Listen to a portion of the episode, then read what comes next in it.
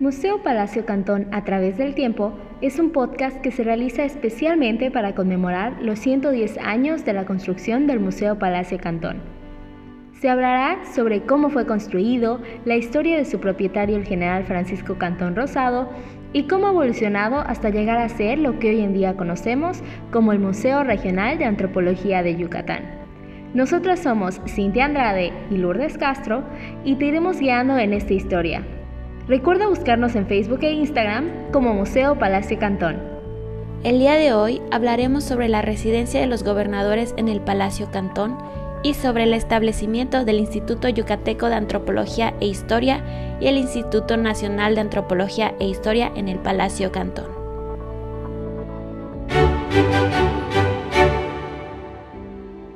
Capítulo 2 la residencia de los gobernadores y el Instituto Yucateco de Antropología e Historia y el Instituto Nacional de Antropología e Historia.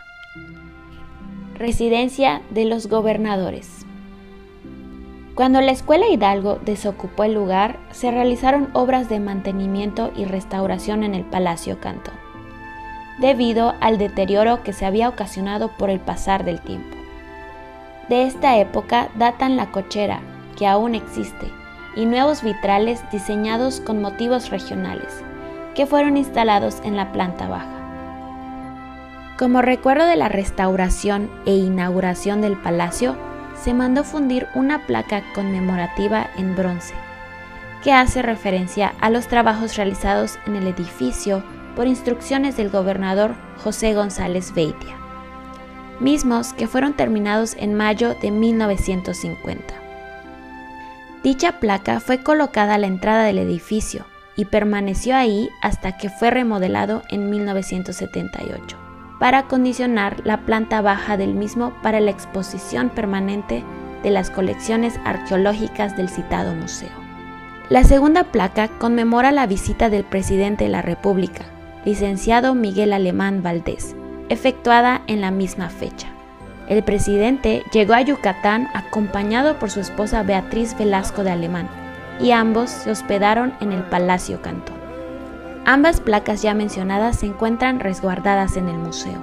No era fácil combinar en estos tiempos la residencia familiar con la residencia oficial del gobernador. No existían todos los servicios de banquetes y recepciones que se ofrecen actualmente.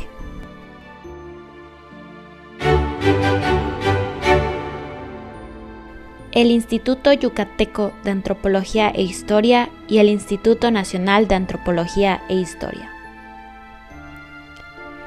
En 1959, el palacio fue destinado a un uso distinto. El gobernador Agustín Franco Aguilar lo cedió al Instituto Yucateco de Antropología e Historia, que había sido creado mediante un convenio firmado entre el Instituto Nacional de Antropología e Historia y el Gobierno del Estado. El Instituto Yucateco de Antropología e Historia estaba integrado por el Museo Arqueológico e Histórico de Yucatán, por el Centro de Estudios Mayas, la Biblioteca Crescencio Carrillo Yancona y la Academia de la Lengua Maya.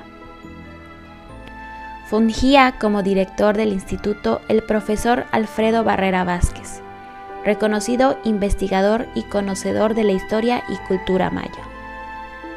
A cargo del museo y de la biblioteca estaban, respectivamente, el profesor Antonio Canto López y la señora Nilda Ricalde Barrera. La planta baja del edificio se destinó a la biblioteca y a las oficinas de la Academia y del Centro de Estudios Mayas. Las colecciones arqueológicas y parte de las históricas del museo fueron desplegadas en el sótano del edificio, que fue acondicionado por el museógrafo Luis Covarrubias. La inauguración del museo tuvo lugar el 10 de diciembre de 1959 y estuvo a cargo del presidente de la República, el licenciado Adolfo López Mateos a quien acompañaron en el acto el secretario de Educación Pública, Jaime Torres Bodet, el director general del Instituto Nacional de Antropología e Historia, Eusebio Dávalos Hurtado, el del Instituto Yucateco de Antropología e Historia, profesor Barrera Vázquez, y el director del museo, profesor Antonio Canto López. En las salas de la planta alta del edificio, dedicada a exposiciones temporales y eventos culturales, se inauguró una muestra de obras de Diego Rivera, de la colección de Dolores Olmedo, que, como señaló el profesor Barrera Vázquez, fue la primera de numerosas y valiosas exposiciones temporales ofrecidas a quienes viven en Mérida o la visitan. En la citada planta alta se desarrollaron también cursos de lengua maya, una primera licenciatura en filología maya y, más tarde, licenciaturas en arqueología y antropología social, que darían lugar a la ulterior creación de la Escuela de Ciencias Antropológicas de la Universidad Autónoma de Yucatán, dirigida entonces por Barrera Vázquez. A principios de los años 70 del pasado siglo, la política del Instituto Nacional de Antropología e Historia se modificó, propiciando la creación de centros de investigación en distintas regiones culturales del país, entre ellas la península de Yucatán. Estos centros contarían con especialistas que desarrollarían proyectos arqueológicos, etnográficos e históricos para alimentar al Museo Regional de Antropología de Yucatán ya que éste se consideraba como el escaparate de la historia peninsular y guardián de la memoria histórica y la identidad regional. Dichos centros contarían también con profesionales de la arquitectura y la restauración, que se encargarían de la preservación de los monumentos y piezas históricas. En 1973 se creó el Centro Regional del Sureste del Instituto Nacional de Antropología e Historia, que abarcaba toda la península. Dos años más tarde, mediante un convenio con el gobierno estatal, el Instituto Nacional de Antropología e Historia se hizo cargo del Palacio Cantón, y en 1978 se iniciaron los trabajos de acondicionamiento de su planta principal para instalar en ella la exposición permanente de arqueología maya. Entre tanto, las colecciones arqueológicas se expusieron en el cuartel de San Sebastián la Biblioteca Carrillo Yancona y las demás instituciones que anteriormente conformaban el Instituto Yucateco de Antropología e Historia fueron reubicadas en distintos locales.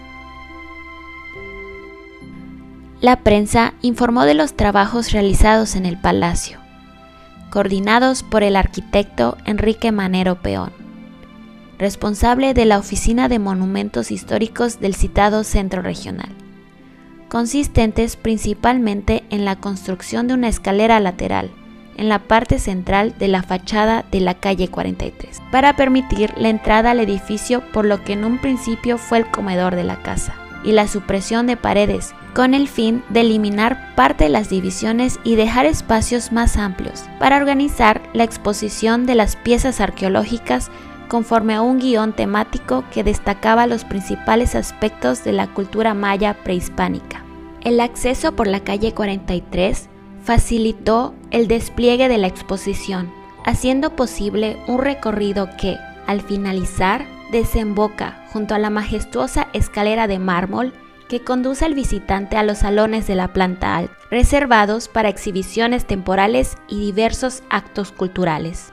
El museo ya instalado en la planta principal del edificio, fue reinaugurado por el presidente de la República, licenciado José López Portillo, el 17 de noviembre de 1980. En 1988 se iniciaron los trabajos para trasladar el museo al local de la expenitenciaría Juárez, pero la excesiva humedad del edificio obligó a reinstalarlo en el Palacio Cantón. La información de este podcast se basa en el libro El Palacio del General Cantón 100 años de historia, escrito por la maestra Blanca González Rodríguez. Si te ha gustado este podcast, puedes seguirnos en este canal y buscarnos en nuestras redes sociales de Facebook e Instagram como Museo Palacio Cantón. No te pierdas el siguiente capítulo donde te estaremos hablando sobre el Museo Regional de Antropología.